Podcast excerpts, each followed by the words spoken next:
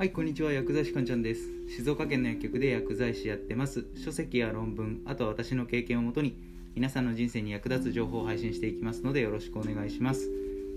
じゃあ今日のテーマですが、えー実質賃金についてお話ししていきます。実質賃金、えー聞いたことありますか、えーよくニュースとかで、えー実質賃金が上がったとか下がったとか、えーそういったお話よく聞くと思うんですけれどもじゃあ実質賃金って何ですかっていうお話ですね。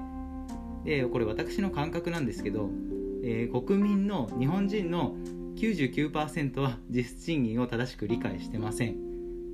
で実質賃金っていうのは、えこれ答え言っちゃうと物やサービスを、えー変える個数のことなんですよ。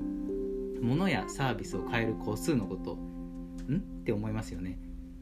え賃金だから、えー給料が上がったら実質賃金が上がるってことじゃないんですか？とかまあえっとそういったまあお給料のことっていうふうに捉えてる人多いんですけどえっとまあ半分正解で半分間違いみたいな感じですね。そうあの正しくは、えー給料のことじゃないんですよね。物やサービスをえ変える個数を表す指標のことなんです。えどういうことかっていうことをお話ししていきますね。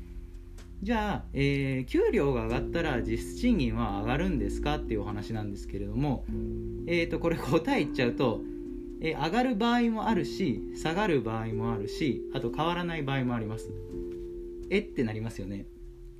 そうなんですよね。給料と,、えーと並行して、えー考えなきゃいけないことがあるんですね。そう実質賃金を理解する上ではお給料と並行して考えなきゃいけないことがもう一つあってそれが、えー物価です。物の値段。物の値段ですね。そうですね。じゃあ例えば例を挙げますね。あなたの給料が、えー月に100円だったとしましょう。100円。あなたの給料が月に100円、まあ、例えばですよ。じゃああなたの給料が月100円だったとしてその100円で100円のパンは何個買えますか？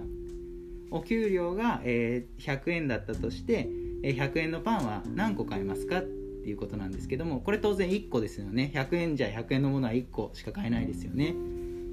じゃああなたのお給料が、え月にじゃあ200円になったとしましょう。100円から200円になった。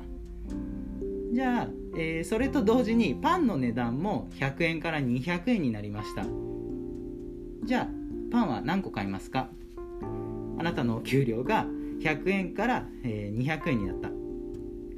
でもパンも100円から200円に値上がりした。そうしたら結局パンのパンを買える個数っていうのは1個ですよね。そう実質賃金って何でしたっけ？物やサービスを買える個数のことですよね。そうあなたの給料が100円から200円に給料アップしたとしてもパンの値段物価ですね。物価が100円から200円に上がっちゃえば結局物やサービスを買える個数っていうのは1個で変わらないんですよ。そうこれ実質賃金は変わってないんですね。じゃあ最後、えーもう一つだけ例を挙げますね。えーあなたの給料が、えー月100円から、えーじゃあ今度、え50円に半分になっちゃったとしましょう。給料が100円の100円だったのが、え50円になってしまった。でもその代わりパンも、えー値下がりしてパンの値段が100円から25円になっちゃったとしましょう。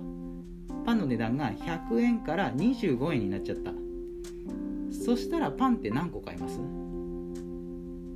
？50円のもので25円のものは、えー2個買えますよね。そうなんですよね。ここが面白いところであなたの給料は100円から50円に下がったにもかかわらずそれよりパンの方が値段下がったおかげで下がってくれたおかげでパンの買える個数っていうのは前1個だったのが2個に増えたんですよ。給料下がったのにもかかわらずその分パンの値段が下がれば、えーパンを買える個数は2個つまり実質賃金が増えたっていうことなんですよね、えーこれが実質賃金の考え方です。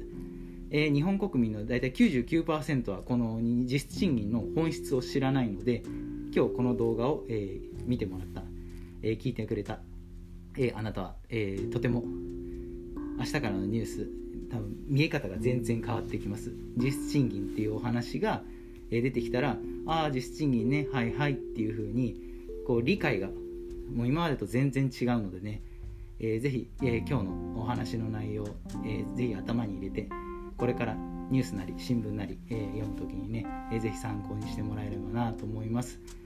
じゃあ今日の内容は以上ですね。いかがだったでしょうか？あなたの人生がグッドライフになりますように薬剤師かんちゃんでした。また次回もお会いしましょう。さようなら。